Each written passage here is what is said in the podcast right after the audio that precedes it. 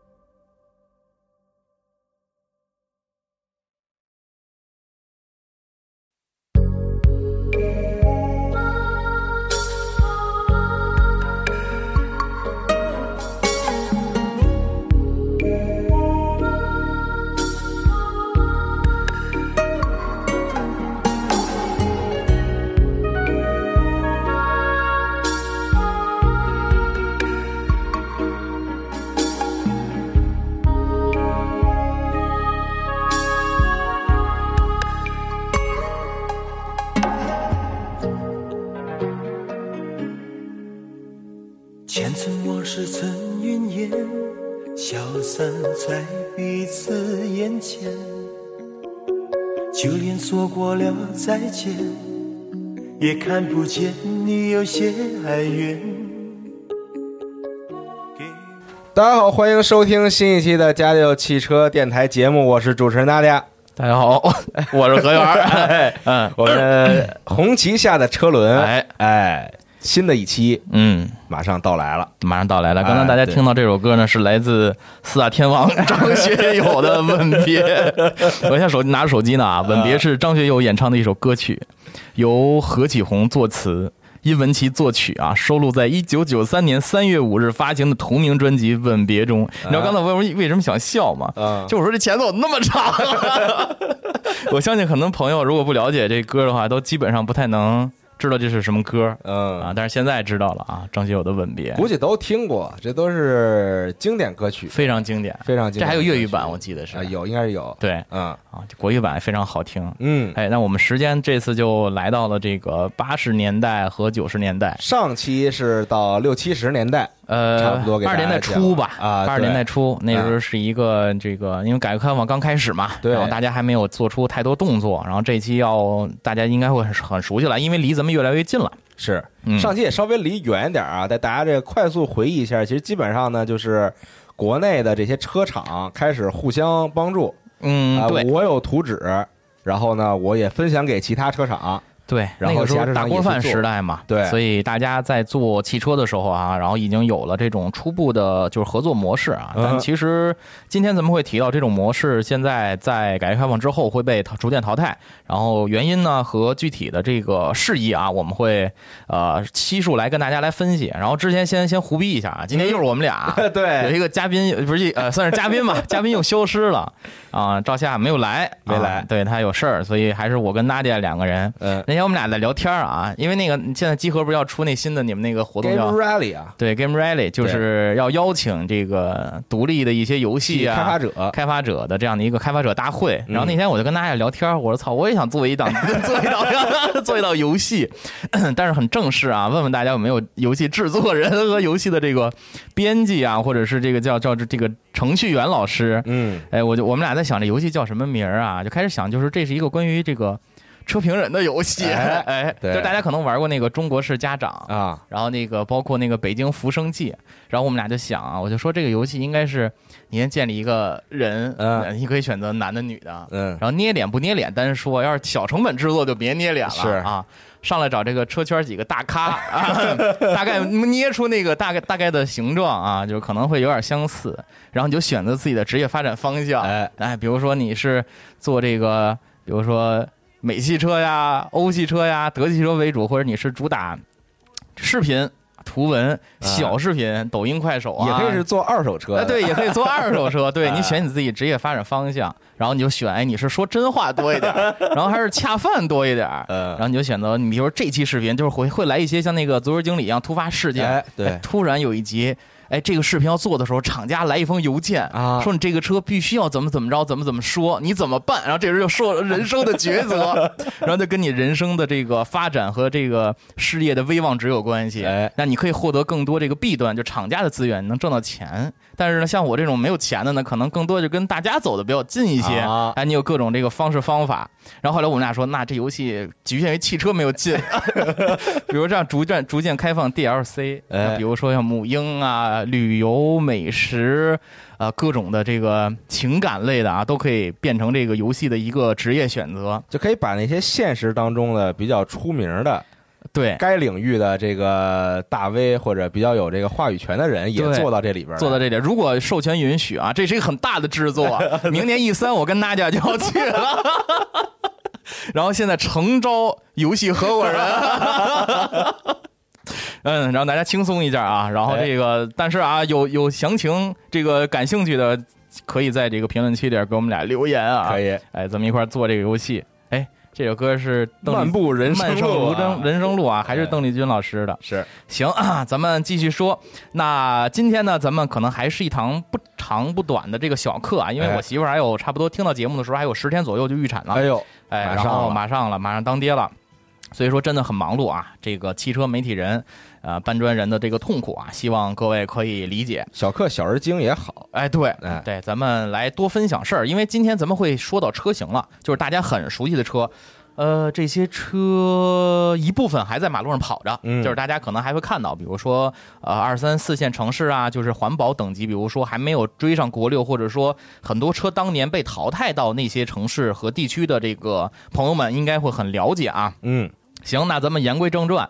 呃，上次呢，咱们讲到，在一九六四年的这个广交会上，这个广交会为什么要叫广交会呢？其实它的全称啊是进出口商品交易会，但是它在广州举办，哦，哎，所以叫广交会。广交会大家叫到叫到很顺口了。嗯，当时呢，有一位神秘的客人啊，订了十台皇冠，这是一九六四年的时候。六四年，我妈两岁啊。哎，所以说这个时候是很早了啊，逐渐打开了新中国汽车的新思路，就是说我们开始逐渐的去接纳并且可以接受舶来品，嗯。嗯，或者我们可以去向公众来展示和使用舶来品，因为啊。之前的咱们三期节目都讲到，就是他们呃在制造这个汽车的时候啊，咱们的这个前辈们的思路，他们更认为自己的东西。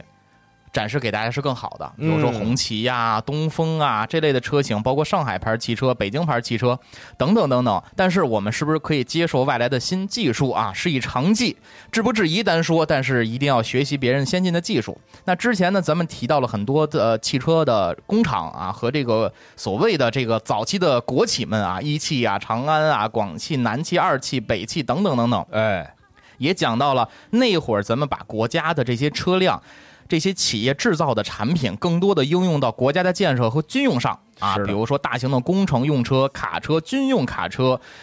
军用的越野车就是北汽这个二幺二，嗯那只有很少很少一部分才用到这个民用。是，咱们上期我记得说的是上海牌轿车吧，嗯，就逐渐的可以开放给有钱的老百姓，凭你的介绍信也好啊、票啊，或者是排队去购买，逐渐的打开了老百姓使用私家车的这样的一个。呃，层次。嗯那当时呢，咱们老百姓没有车嘛，那处于一个缺重少轻的一个生产格局，就是重的车特好的没有，嗯但是中间的还 OK，但是小车、轿车国产的是真不行。是，尤其是给老百姓用的。所以呢，这段时间呢，老百姓，咱们中国的老百姓对于汽车是一个空白的状态。嗯那这个时候，我们就可以，呃，更多的去听到海外的这些产品，哎还有一些呃这个各个国家吧，咱们一会儿会提到。那这些耳熟能详的产品呢，逐渐的成为了老百姓生活当中的一部分，这是差不多八十到九十年代要干的事情。嗯哎，我不知道大家在自己的生活当中啊，首先您多大，然后您的第一台车，或者是您父亲，或者是家里人家里人、姥姥姥姥爷或者爷爷奶奶那一辈儿，第一台车是哪年？哎哎，什么车？可以咱们分享一下啊。所以这一段空白期呢，成为了很多进口车和合资车的这个很好的一个时代。一个窗口，对，哎但是这期我其实，在写稿子的时候，我就在想，别跑偏了，嗯就是因为会变成外国品牌的历史，啊，但其实不是，是因为咱们要重点讲的是合资嗯和出现在咱们中国大地上的一些非常著名的这个车型。哎哎，那前提咱们说完了，那让咱们继续开始新一期的红旗下的车轮。好，那在七八十年代呢，中国和三个国家和地区发展的关系是非非常的微妙有趣儿。一个是前苏联，一个是美国，一个是日本。嗯那邦交邦交，首先这个“交”字呢，我认为有交流和交易的这个意思。哎但凡呃跟国家沾边儿，或者是两方要有那么一点小小勾兑的时候，肯定是有资金和商品贸易的走动。是，哎，首先就是中日关系，因为。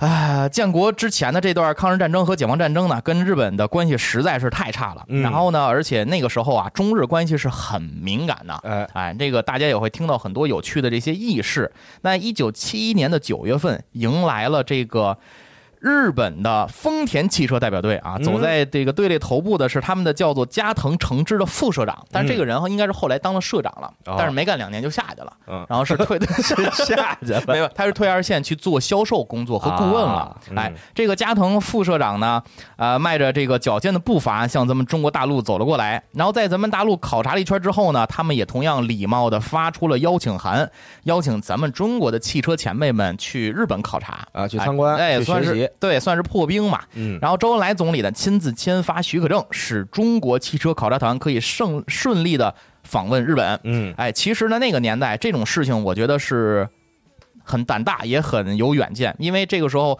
如果发生了这个左右的这个事儿，嗯你这个政治啊，包括你的整个的这个计划会受到民众也好啊，或者内部的一些阻拦。本来就很敏感嘛，对，非常敏感，哎，所以我觉得那个时候这个破冰的行为是非常有远见的，这也是中国汽车工业第一次与日本汽车工业的重要机会，啊。哎，这个时候就来临了，而且呢，也被视为丰田与中国汽车制造业的第一次亲密接触。哦，日系车呢进入中国市场，在一九七二年的时候迎来了曙光，但之前它是有很多的车啊，在咱们中国的这个路上来进行行驶啊，只不过都是很多呃灰色渠道啊，然后或者是一些政府的那种采购行为。嗯一九七二年九月二十五日，了解中日关系的朋友应该都知道啊，日本国内的呃日本国的这个内阁大臣。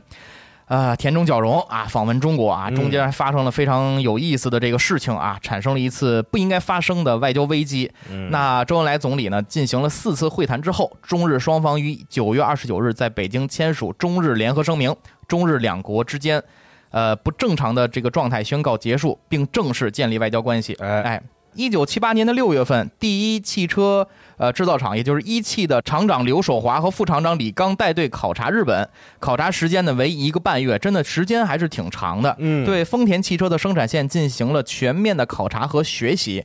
考察结束后呢，还向丰田提出了就是对于这个一汽造车的这个技术。以及相应的能力的提升的这样的一个标准的制定，嗯。哎，就是说白了就是抛出橄榄枝，能不能让一汽和这个丰田合作哎，进行一些相应的合作，哎。哎，就是咱要不干点啥？因为这个时候还是试探阶段，是。哎，这个时候谁也不能当画引号的历史的罪人，嗯哎，不能把这事儿干黄了。然后日产呢，同时期呢也在跟咱们国家进行沟通和交涉啊，将第三代公爵出口到国内。哎哎，这个也就是早期日产的这个车型啊，大家也都知道叫尼桑啊，跟中国的这个渊源。然后呢，官方引进的那些车型，呃，除外，还有很多刚才咱们提到的路子野的灰色的那些车型，就走私来的，对走私来的之类的吧，啊，因为你在北京见过右舵车吗？你小的时候，我是我没什么印象我开我没开过啊，我说错了，这个我坐过，啊，然后呢，右舵车嗯啊，是我爸公当时公司的一台公车，但是合法手续，啊，所以我觉得那个时候就是管理松懈。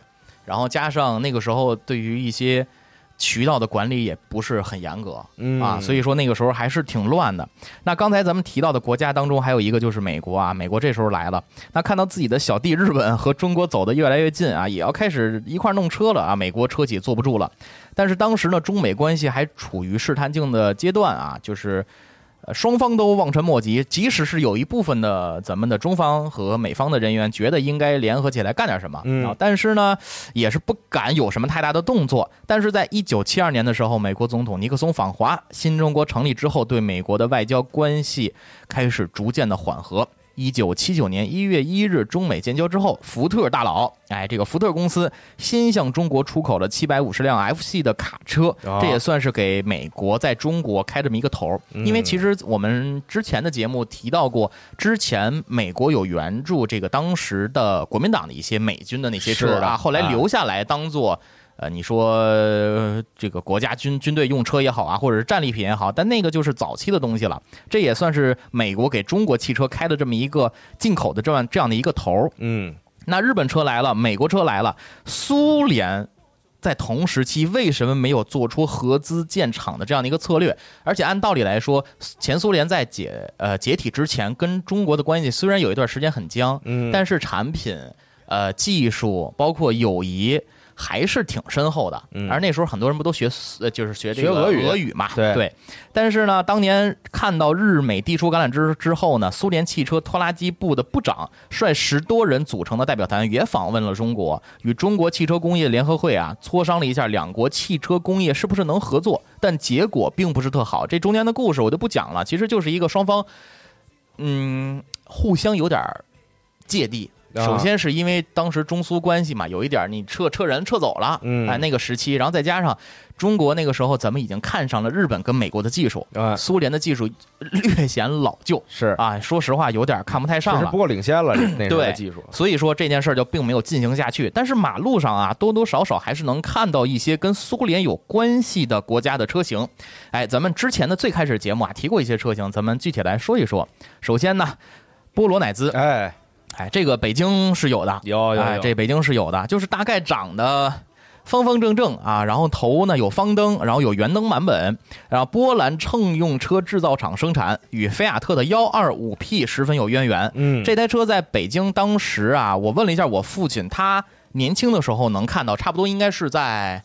八零七七十年代末八十年代初，嗯啊，一直到九十年代之前，这个车都是有，而且北京现在大家打车的时候有那个个体出租那个 logo，、啊有有有。对，现在比如说金建、银建什么的，啊。三元什么的，它就有这个个体，很多老的个体出租车司机是拿那个车来跑出租，嗯。啊，这是早期的时候，而且呢，这个时候在当时的技术并不是那么的好，一点六发动机后驱的配置，但是老百姓还是觉得我有我要能有一辆这样的私家车是很眼馋的，驱呢，对啊，还能漂移呢，还能一会儿还有一会儿一会儿还有后置后驱的车呢，啊，一会儿还有后置后驱的车呢。然后第二台车，呃，咱们要说一下拉达的二幺零哎五。拉达也是拉达这个拉达，呃，现在俄俄罗斯也是一堆啊。那八十年代呢，也作为北京的出租车来使用。而这一台车的上一代产品啊，刚才不是说了，这叫二零幺五，二幺零幺源自于菲亚特的幺二四 P。嗯，刚才那个波罗乃兹呢，是源自于菲亚特的幺二五 P。哎，啊，都是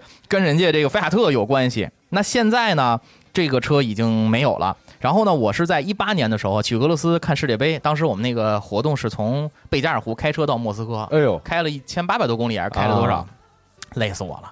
然后呢，在路上看见拉达，然后啊上面那个玻璃，我不知道能不能找着图。当时大家看时间轴，右侧写“问世间情为何物”，就是你知道老外纹身吧？啊就是他们爱纹一些并看不懂的中文，对对对对，就直接估计是从网上找一翻译，对对，有点那意思。啊然后，但是他贴的贴纸是“问世间情为何物”，在那拉达的车后边。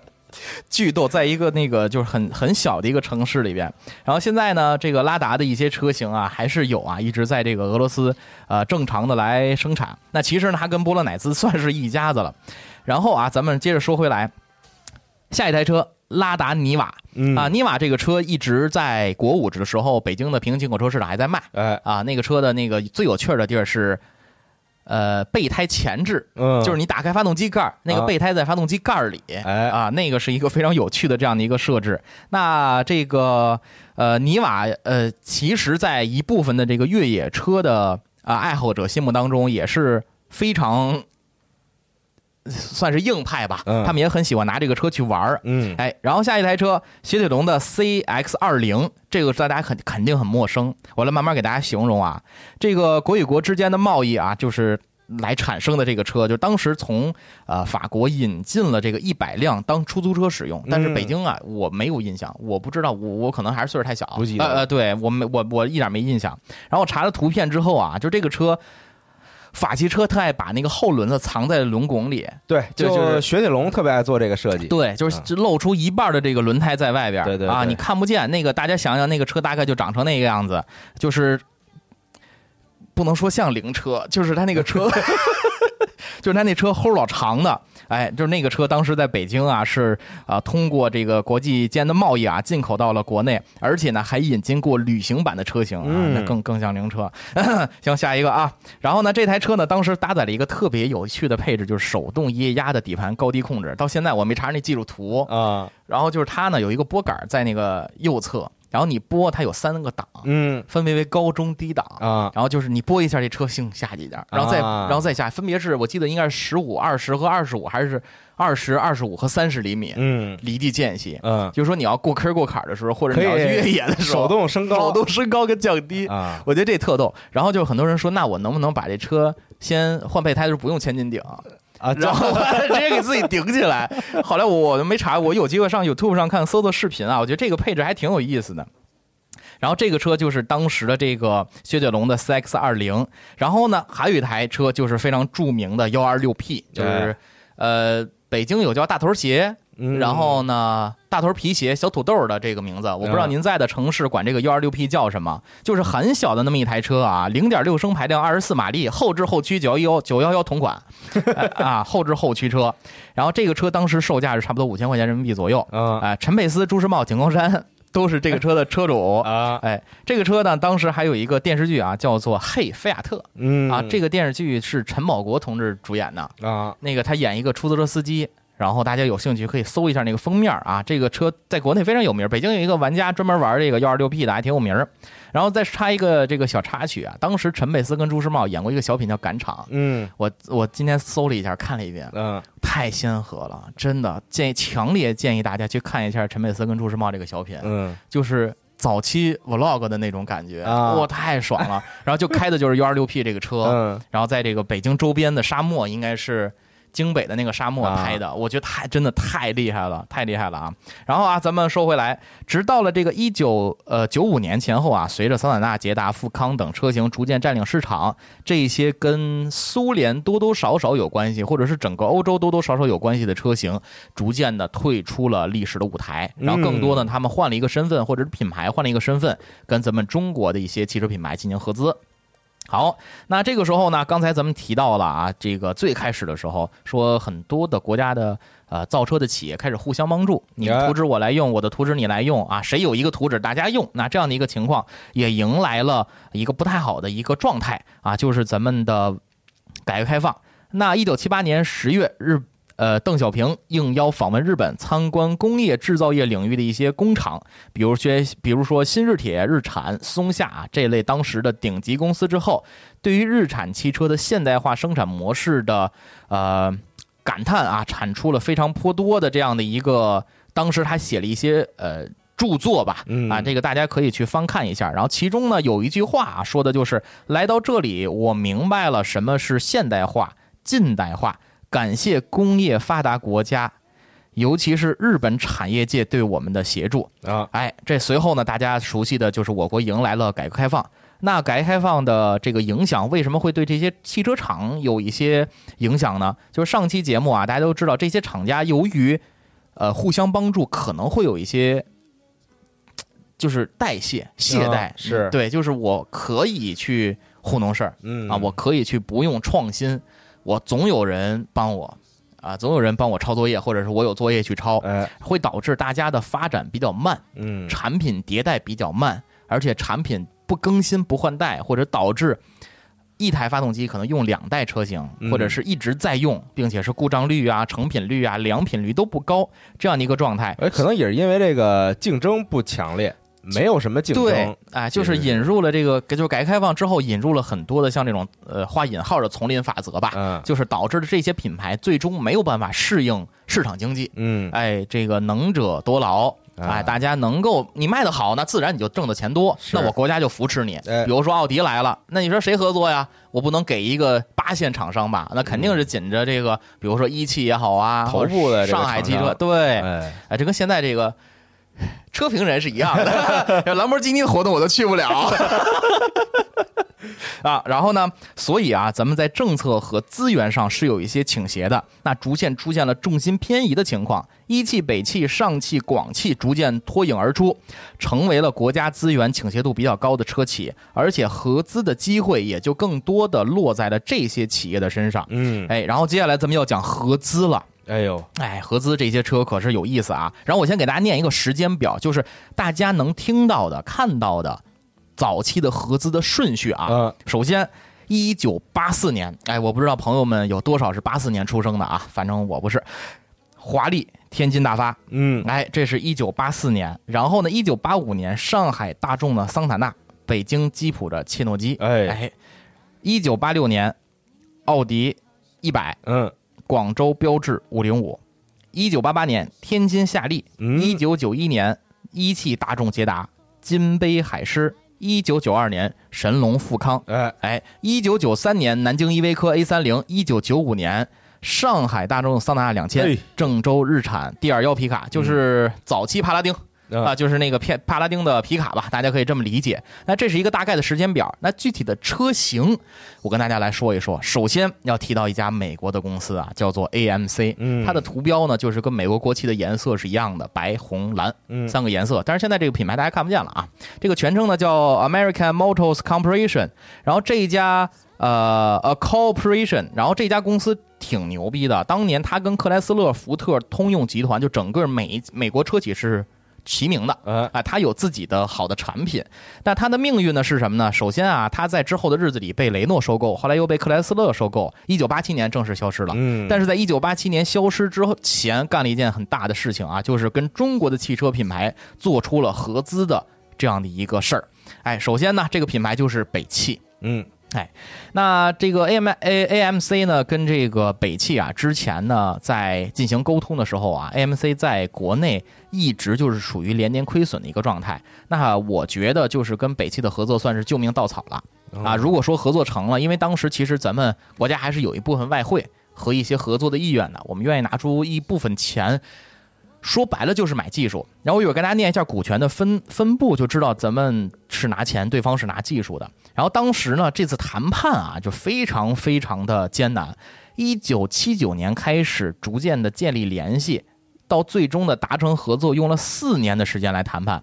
其中，AMC 到访中国十八次，北汽的代表三次前往美国，去在美国进行考察，以及跟中方的领导进行了五百次的汇报。嚯，这是不闹解密的资料，这是公开的资料，嗯绝对不止五百次。嗯，你想嘛，因为一是中美，其次第一次合资建厂，嗯然后要做这个车型，这个很呃，你危险谈不上，但是大家把你就是就这时候阴谋论就可以出来了啊！你就想吧，这里边有多少很很很危险的事情？是那最近停了很多公众号，大家也也都知道，对吧？所以说那个时候是很危险的，而且还是要谨慎的好，毕竟是吧，跟美国合作。然后啊，产房传喜讯啊，终于产生了啊，终于生出来了。一九八三年，中国汽车工业史上的第一家合资企业——北京吉普汽车有限公司，英文简称 B 勾 C 啊哎，BJ 呃 BJC 终于成立。当时呢，选择在人民大会堂签署协议。听一下接下来的这个股权哈，北汽以厂房、设备、资金来入股，持股百分之六十八点六五；AMC 以技术、知识产权和资金入股，持股百分之三十一点三五。更多人家少拿钱，多拿技术，哎，哎，拿人家脑子当年奋斗出来那点东西。那当时呢，AMC 这个公司到底造出过什么样的车啊？我跟大家来说一下。首先呢，它的那个明星产品呢是 CJ，那 C 勾呢这个车是什么车呢？就是牧马人的前身。哦，哎，这个车为什么牧马人的初代不是威利斯嘛？啊那威利斯怎么又成 AMC 的这个车了？是这样啊，就当时打完二战之后呢，威利斯这个车啊名噪一时，那当时福特就根据威利斯的车身开进开始开始进行了 M MB 嘛，就是最开始那个车型，然后变成了 MC 跟 MD 相应的算是三代和四代车型，并且打造出了一款叫做吉吉普 M 幺五幺的军用车。然后我们会放时间轴的这个图片啊，大家可以看一下。那由于这个当时呢，福特设计，然后由 AMC 来量量产，它本来是做代工的，呃算是吧，就是。呃，叫什么来？富士康 谈不上啊，自己也有别的车。嗯然后呢，福特呢也觉得，哎呦，这越野车不错，说那我干脆自己也造一个越野车吧。就是现在大家看那个嗯啊，叫叫这个什么来的？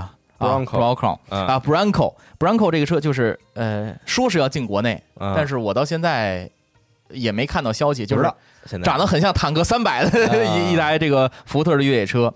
然后呢，呃，AMC 公司后来就收购了。当时威利斯注册的这个吉普的这个公司，以及收购了他们的商标，嗯等于说白了，这个吉普就变成了 AMC 公司，就把这车型给买断了。买断了，啊这个车就归我了。而且呢，它随着这个时代的发展啊，逐渐设计出来，比如说刚才说，比如说刚才咱们说的这个 CJ，也就是牧马人的前身。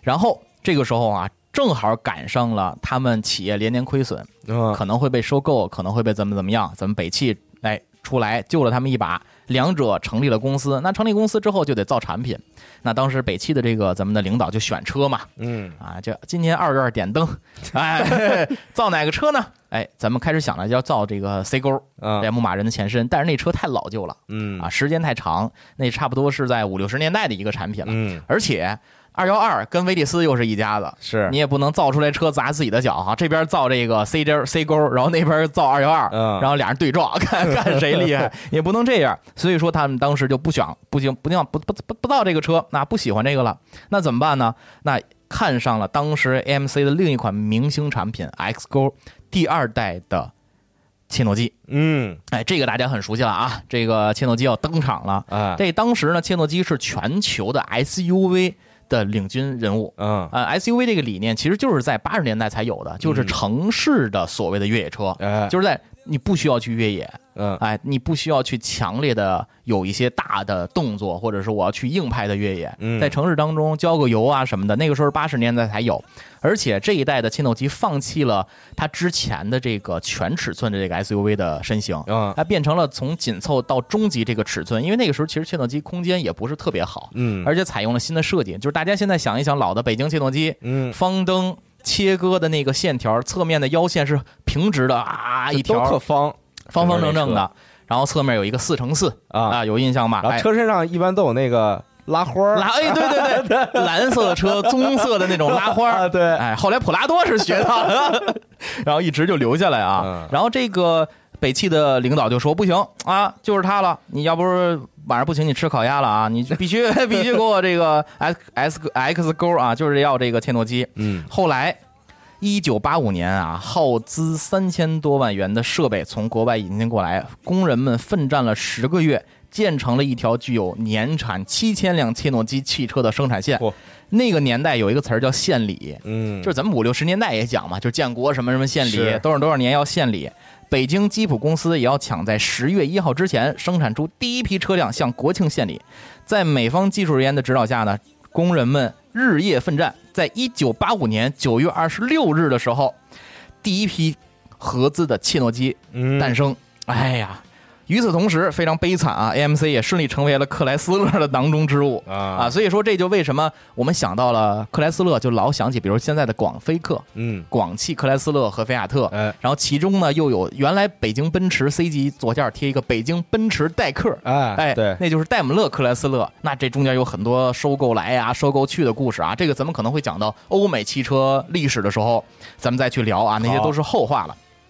而在这个同一个生产线的时候，上海汽车厂的这个上海牌轿车，在国内地位算是很高的。那它是最早，刚才咱们说了啊，接触到咱们老百姓，变成私家车的产品之一。嗯那它又在上海，那上海又是咱们国家跟外界接触较早的地区之一，贸易中心贸易中心啊经济中心对，包括当时有一些租界呀，嗯然后有一些外国的车辆，早早的其实在上海就逗留，那哎并且在那儿行驶啊。我们接接触汽车会很早一些，大家呢也在寻找全世界的重要的这个厂家来进行考察，说我也要合资造车，哦我不能再自己玩了。是，那这个时候呢，有一些车企啊伸出了橄榄枝，有一些车企呢让上汽也吃了闭门羹。嗯因为当时呢，中国汽车工业制造业的水平确实是不太行嗯啊。这个一会儿还有一个例子跟大家讲，就现在跟大家说了吧。就当时奥迪一百这个车，嗯德国人来了之后，本来要放在上汽的，嗯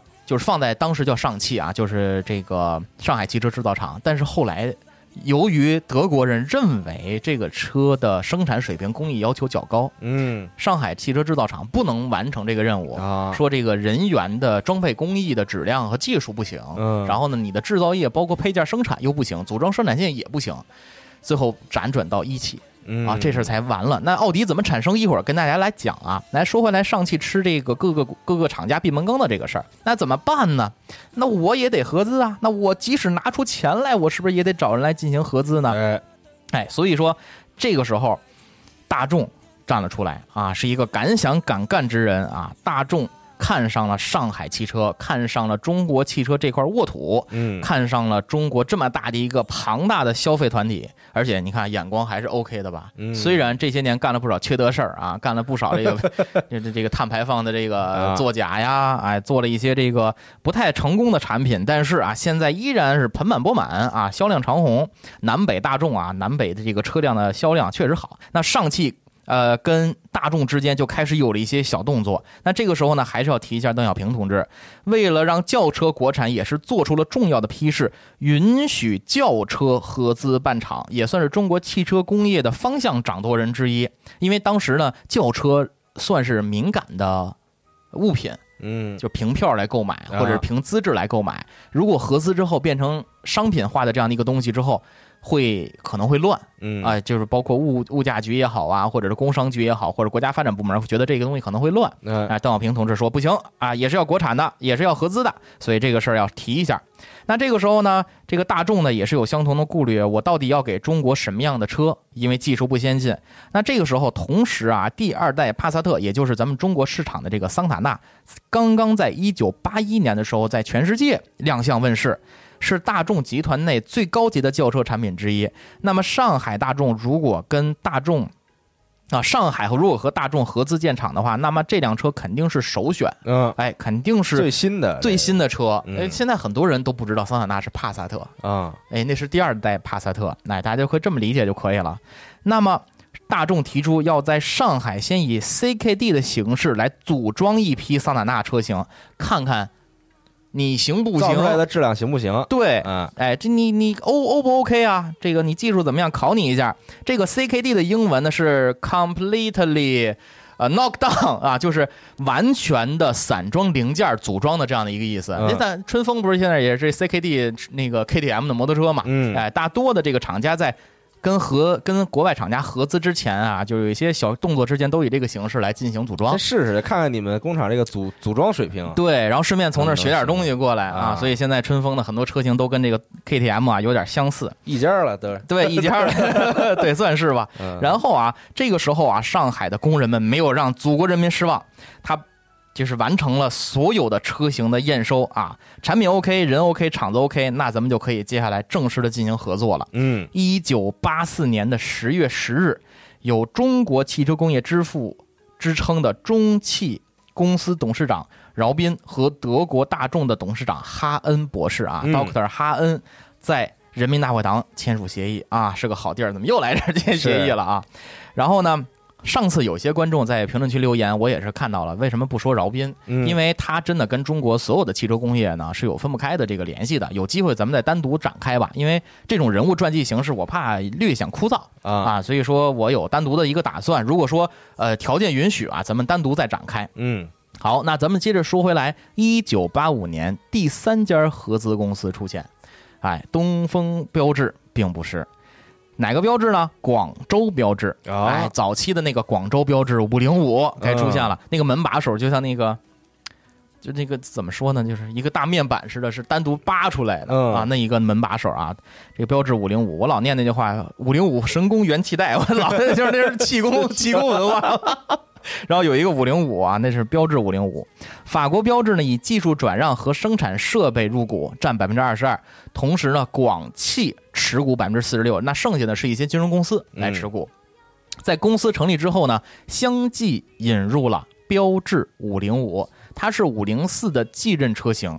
那它呢，最开始引进的时候，你知道是什么车吗？你想象不到，皮卡。啊，为什么呢？是因为嗯当时小小轿车老百姓买不了，嗯。说买不了怎么办呀？那我们要做生意拉货呀，因为广州其实又是整个广两广地带，我觉得就是贸易比较发达，包括福建偏广东那一块儿。这个码头沿海对，需要拉货，然后呢，他们当时就引进说，那这样吧，咱们把这个，呃，这个五零五改成皮卡，嗯。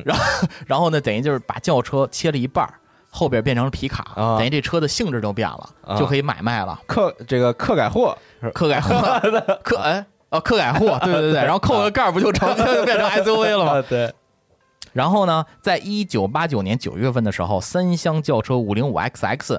SX 也被引入到国内，嗯。这个就是大家熟悉的东呃标广州标致五零五，哎。哎，但其实真的经营不善，我觉得特可惜，特别特别可惜。小时候特别喜欢标致，嗯。呃，复兴门桥嗯。往西走，啊。第一个路口南礼士路、啊。北礼士路十字路口交界处的西北角，嗯。有一个东呃有一个这个狮子头的那个 logo，啊。我到现在都记，但是我找不到图片了。那应该是一个城市展厅，嗯。差不多应该是在两千年之前，九十年代末，九十年代到两千年之间，嗯。因为我老去长安商场嘛。啊啊。每次都路过那个地儿，我觉得那真的就是标志那个 logo 实在是太深入人心了。嗯好，那咱们接着说回来，又得说到大众了。对于咱们国人来说啊，捷达可以是改变了很多人的人生。好车好车，五嗯阀捷达啊，我非常喜欢。我爹一九九七年买的，嗯特别我老爹可那是我爸最爱车的年代，啊就恨他车上不能有一丝灰尘。但是现在他这车呀，就跟就跟农用车似的，你知道吗？现在那关门就就是都拿脚踹那种，我真的，我爸那时候特太爱车了，还买了一个先锋的 CD，啊哎呦，就是那个 Pioneer，我然后替就是替换原厂那个车机，啊啊然后那 CD 还能日弹出来有一个小天线，哇！那时候也是这个日本电器啊，对对进入，到这个国内的一个画王大彩电，啊二十九寸大王画王画王二十九寸大彩，有机会看看谁对电器了解，我觉得这个非常有意思。然后那个捷达呢，它是到底怎么来的啊？一九八七年前后，当年的大众总裁，刚才咱们提到过这个哈恩博士啊和奥迪总裁皮耶西，皮耶西前几年。之前也是奥也是大众的这个掌门人啊那时候还是很年轻的，他们正式的来访问一汽，拉开了一汽和德国大众的一个合作，还不是德国大众这个公司，而是集团。嗯因为大众旗下有一些产品，那时候已经逐渐开始收购奥迪了哈。到一九九零年的年底，国内汽车的前辈们在得知美国的摩斯特摩兰有一座已经停止运营的高尔夫车型的生产线，那这个生产线就在那个地方已经不运行了，啊就停了。废了，对，但是我不知道是谁，但是我查不到那个小小密探是谁。我觉得这人太厉害了，就是那儿停了不用了。嗯然后可能也可能是德国找人告诉咱们啊咱们的啊，说你把这设备买走吧。然后中国这个一汽的领导，咱说不行，咱得看看着那个去看一眼吧。结果派往德国大众说不行，这一套设备我要收了，嗯哎，这套设备我要要了，怎么办？经过了一段时间啊，长达一个月的一个谈判，最后一汽负责人以大量购买奥迪散装零件作为筹码，获得了大众美国工厂设备的收购的优惠条件。哦先听一下啊，首先给钱，啊其次要收购设备，第三买奥迪的零件，啊这是为什么呢？哎，接下来可能会有答案啊。那我现在买了这生产线了，那我是不是就要组织人员运输回来？就组织了一批员工原封不动的拆解、拍照、装箱、装货柜，嗯运回来，然后再通过刚才的流程全部再装回去。嗯就是在做历史节目的时候，我特别想看看这些图片和史料，嗯因为我觉得工人们太不容易，因为你真的是见到一个未知的东西，是就是大家肯定有经历拆一个遥控器再也装不上的这 那这太多了，对装再也装不回去了。那我小时候家里把我爸电脑拆了，哎那炊事班炊事班大大招嘛，然后还是找人那个那个联想店里人回来给装上的。哎，我还我也干过这事儿，那个是呼机手机商务通啊我拆过拆我拆过一次，然后再也装不上了。嗯现在你尸体应该应该扔了，然后真的觉得咱们这些前辈挺厉害的啊，装回去之后。就开始啊正式的来谈判。经过多次谈判呢，一汽的这个呃耿少杰厂长和大众的哈恩博士在合资合同上签了字。嗯一汽大众于一九九一年二月六日正式挂牌成立。成立之后呢，这劲头就开始猛起来，因为其实上汽已经有所勾兑了嘛。啊刚才咱们提到了，是同年的十二月，第一台捷达正式装成乘车组装下线。嗯啊，这个时候有一个小野史啊，大家当故事听吧。这个在一九八九年年底的时候啊，时任中共中央呃委员会总书记的江泽民同志在中南海会见了这个大众集团的哈恩总裁，嗯就这个哈恩博士。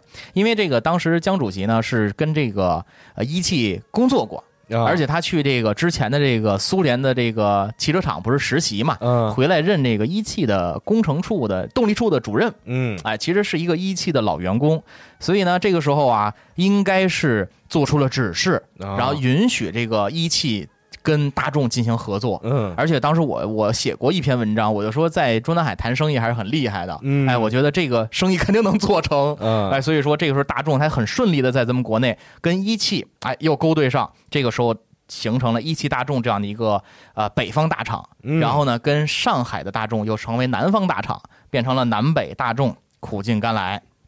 所以我觉得，在这一个时期，大众的眼光是非常精明，而且他把一些车型真的没有顾忌的扔到了中国市场。嗯哎，然后这时候要说到这个奥迪一百了。奥迪一百，咱们简单介绍一下啊，因为咱们下期节目的时候会聊到奥迪一百跟红旗的关系。嗯哎，因为这个时候呢，中国的这个前辈们，汽车前辈们又从非洲南非看到了一个生产线，啊然后呢，又从那儿说把这个设备卖给我们吧。嗯那那个生产线跟奥迪一百是有关系的。啊，所以拿到国内之后呢，又开始进行这个 奥迪的一百的散装的拼装，嗯。然后又变成一台乘车，嗯。然后这个时候又跟红旗有关系，因为红旗在八九十年代一直到两千年之前都处于一个十分低迷的这样的一个状态，是。就是见不到他的车，然后呢见不到新车，包括咱们阅兵的时候用的都是老车，嗯，然后红旗呢就逐渐成为了一些公务用车他就那时候感觉不造这个给了普通老百姓能买的啊，对，这种车，就是很尴尬，而且红旗当时。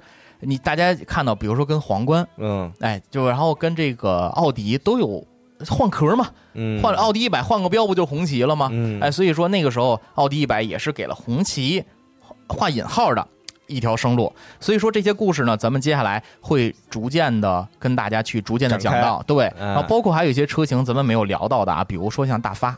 嗯哎，天津华丽的这个大发大发，对，包括夏利哎啊，这些都是跟日企有一些相应的关系的，对包括铃木，嗯包括奥拓奥拓，哎呦，快乐王子，啊，包括日后的，比如说一汽丰田的合资，嗯出的一些车型。那什么时候雅阁进来的？那什么时候这些车型国产的？而且下一期我觉得可能下一集节目会分上下集来说。啊为什么？是因为像比亚迪呀、啊长城啊，都，来了，逐渐他们的前身也该出现了。嗯而且包括吉利在北京都开始建大学了，啊吉利大学嘛是。然后呢，他们有了自己的一些资本积累，就是中国民间企业的资本积累。所以下一集我大概率分为上下期，好好跟大家来聊聊中国汽车工业九十年代的疯狂发展期。啊呃，应该会有很多大家更熟悉的车型来出现。然后，如果在呃这一期节目当中大家没有提到的车型，或者是大家可能熟悉的车没有说到的，咱们也可以在评论区里边来分享。嗯然后呢，如果说您是哪个公司的员工，因为我看到很多评评论区的朋友有在车厂上班的，对，有在车厂上班有在。主机厂上班的，如果不涉密的情况之下，您可以跟我们，你也可以说点涉密的，然后集合是四零四了，然后呢，你说一些那个可以分享的这些小内容给大家，嗯然后呢，让我们也学习和这个了解一下汽车厂内部的一些小故事啊啊，就比如说我去那个，就是每次去长城厂啊，其实人家没有那样，就说那个军事化管理嘛，啊。就是在工厂里边走路啊，就必须俩人并排走，不能啊三个人。你看这你不知道了吧？啊。我跟你讲啊，就是比如说你去工厂里边，发现嗯。员工都是两人一排，啊，就是绝对不能允许三个人同时在一排走路的情况，因为三人行必有我师 是因为他们那个内部画好线路了，啊。你吃饭走哪条道儿，就跟那个、啊就跟那个医院那地上地上画那线线，但是它是规定出宽度的，啊那宽度正好有两个人，你就得必须两个人，就跟小学去春游手拉手那种感觉。为什么？呢？因为旁边比如说有一些重型的那个机械，啊然后可能怕出事儿，啊，比较危险。对，而且穿的都是那个这个很这个很平常，就是劳保鞋嗯，胶底儿那种防静电鞋什么的，啊穿上那工服。然后所有我们去厂家参观的时候，一般都是看到员工就是吃饭了，啊，拿着饭盒或者拿着餐票，嗯，就两个人并排走，然后哇哇往前走。就是长城的内部管理特别严格啊，然后长城的 slow slogan 也特别逗，但是我嗯觉得挺有挺有这个。就是鼓鼓鼓励的这个含义的，就是每天进步一点点，就是他在那个厂房，就是他那个设计楼，就是保定的那个楼啊前面一个大的 slogan，一大石石碑，嗯每天进步一点点。然然后我觉得还挺，就有的时候啊我觉得还是真挺不容易的。坦克三百都能卖脱销了嘛，所以我觉得还是挺不容易的。是然后我今儿在这个整理这个文章最后审核的时候啊，我就就是还是想多说一句啊，这个每次都说中国汽车发展到现在太不容易了，嗯就是想到一些事儿的时候，你会觉得这些前辈，尤其是在那些工厂的生产线的移交上啊，嗯他们能复原到那个地儿，你说他为什么要复原那个？就是他能够给自己带来多少利润吗？或者带来多少利益吗？可能没有，嗯那份儿就是爱国和拼劲儿，就是不服输的这个状态，其实深深刻的刻在他们心中。所以有的时候我还觉得很感动啊！这个感谢前辈们能让我们开上领克零二 hatchback 啊 我还没开过 啊，啊！感谢这个吉利收购沃尔沃，对，还是挺还是挺厉害的啊！然后热烈祝贺啊，这个路特斯最后一台燃油 燃油车上市，热烈祝贺，热热烈祝啊！贺啊！以后路特斯也没有燃油车了，以后就是电或者其其他新能源的氢能源啊，氢能啊！源。大家大家如果买股票啊，最近可以看氢能源的这个股票。现在越来越多，也也有很多这个百年车厂，你像什么这些德德国的车厂啊嗯什么的，宣布说，比如说我停止这个内燃机的研发，是的，就现在有的这些就接着用，对，然后可能到某一天就是大量的会出展这种新能源的汽车了，是的。新能源车了啊。对，到时候大家其实关注我们集合的这个汽车节目，同时可以看看我的这个账号在集合，到时候我会发，我不是收辆马六旅行嘛，啊，哎，到时候可以关注一下，我修复了，哎，零八年的车，啊比我岁数都大。零八年国四的，再开两年就一年两检了，就这种老车真的没有了，你能确实没有，这个很可悲的一件事情啊。嗯，就是你以后进车的时候，就是一个人在那跟你说话，但那个人又不存在，嗯问你走吗？你说走，就跟就跟出租车司机似的，走吗？走，是吧就那种感觉。啊但是人 不用动，车自己动，那还有啥意思呀？就没可能法带下户了。可能这还有很长一段时间，我觉得，我觉得十年吧，我估计啊，还得有那么一段时间，就是这车还是得大家自己开的，只不过是它的这个驱动的方式方式不一样，可能会有变化。嗯。但是大家这个，我觉得咱可以当一期选题跟大家聊一聊，嗯就是你怎么看待新能源汽车，或者是能源的改变对你来说有什么影响？嗯，大家可以。我觉得其实对于这个未来还是很期待的哇，完了。啊是因为咱们买不起四五八、四八八呀，披萨都买不起。啊，对我，还是十分想买一台 V 八的啊哎太好了，也不是以后可能没准儿新能源车里边呢又会有新的这个有性能战，对啊新的技术，对吧？就会可能比拼一些别的东西，跟现在比这个内燃机可能不一样了，又是的，嗯那就是下一个时代的孩子们需要想的事儿了，是。嗯，但刚刚说到雅阁，也是这个对于我来说非常重要的，充满回忆的一台车，因为我爸当时我不是说是买这个桑塔纳两千嘛，嗯，银色这个快银啊，哦，后 后来再下捷达是绯红女巫，当时那个我家那捷达是墨绿色的，呃，就特多我知道，知道，就是最常见的我。爸也是那绿色的，对对对。后来是桑塔纳两千，然后再下一台车就是雅阁了。啊，当时直接碰到雅阁，雅阁，你不觉得雅阁比捷达要高端吗？我特别尊，是吧你就是看那皮座椅皮座，然后那个那个，因为当时是自动挡嘛啊，然后那个挡的那个扶手那块儿啊，是那种有点像那个就是那种天鹅绒。木纹那种，就是啊你说挡把上面吗？不是是那个挡的那个旁边的那啊，个我知道了，饰板，是是盖是盖板，我知道了。哎就特别尊，你个 车这就是你看德系车原来从来不造那些啊？对，然后呢，日系车原来就是怎么尊怎么假尊怎么来，啊因为都是塑料板嘛，就是你一看都是反光的。是然后今天我跟一个，呃我能说吗？能说。嗯我跟一个大众汽车的售后总监聊天啊，然后我就分跟他分享，我说我说你是我说你最近收什么车？他特爱玩二手车，啊他说我收了一辆老的迈腾旅行，哎差不多没到十年吧，七八年前的车啊。我说挺好，我说留着啊。他说：“你是收一辆马六吗？”我说：“是。”他说：“你收它干嘛呀？那么那么多年的车，技术也老旧了。”我说：“喜欢二点三的嘛，我那还是二点三的那个四缸的那个车呢。”然后他说：“行，留着吧。”他说：“你不觉得马自达开起来特厚重，特像德国车吗？”我我说：“我觉得，但是我觉得现在马日本车越造越德国，嗯德国车越造越日本。”他说：“日本车现在越造越厚重，嗯，然后德国车越造越飘。”嗯就是不是那么的稳重，不沉稳。从从从心态，然后到设计，到感觉，都像年轻人和这种浮躁的社会去靠拢。嗯，除了一些重要车型，你说奔驰 S 飘吗？我觉得外观有点飘，但内饰不飘。嗯啊，就是很还该尊还是尊，但是很多德系车已经不是那种厚重的感觉了，从油门调教、刹车调教、车身的姿态，那那个时候我觉得这种变化还是在市场当中，你通过试驾和体验能感受到的。啊，嗯，就是马自达似的，一直造的很尊，我就很喜欢，但可惜但是现在也有点危险。十分十分危险啊！我以后这马自达，哇、我这车上哪儿修去啊？很好，那行吧，咱们闲话扯的有点多，，可以。啊那今天咱们这个第四期红旗下的车轮就聊到这里，基本停在这个九十年代，八十年代末九十年代初，哎哎，那接下来我们一起期待第五期啊！马上就是新一波更加对，带带着我孩子一块儿过来录，然后旁边 旁边一孩子哇哇一直在哭，我估计都没我都没有心情写稿整理文案了，我天哪！所以吧，大家还是期待啊，尽量不拖更。行。感谢大家收听这一期的红旗下的车轮嗯加六汽车电台节目，咱们就下期节目再见，拜拜。拜。我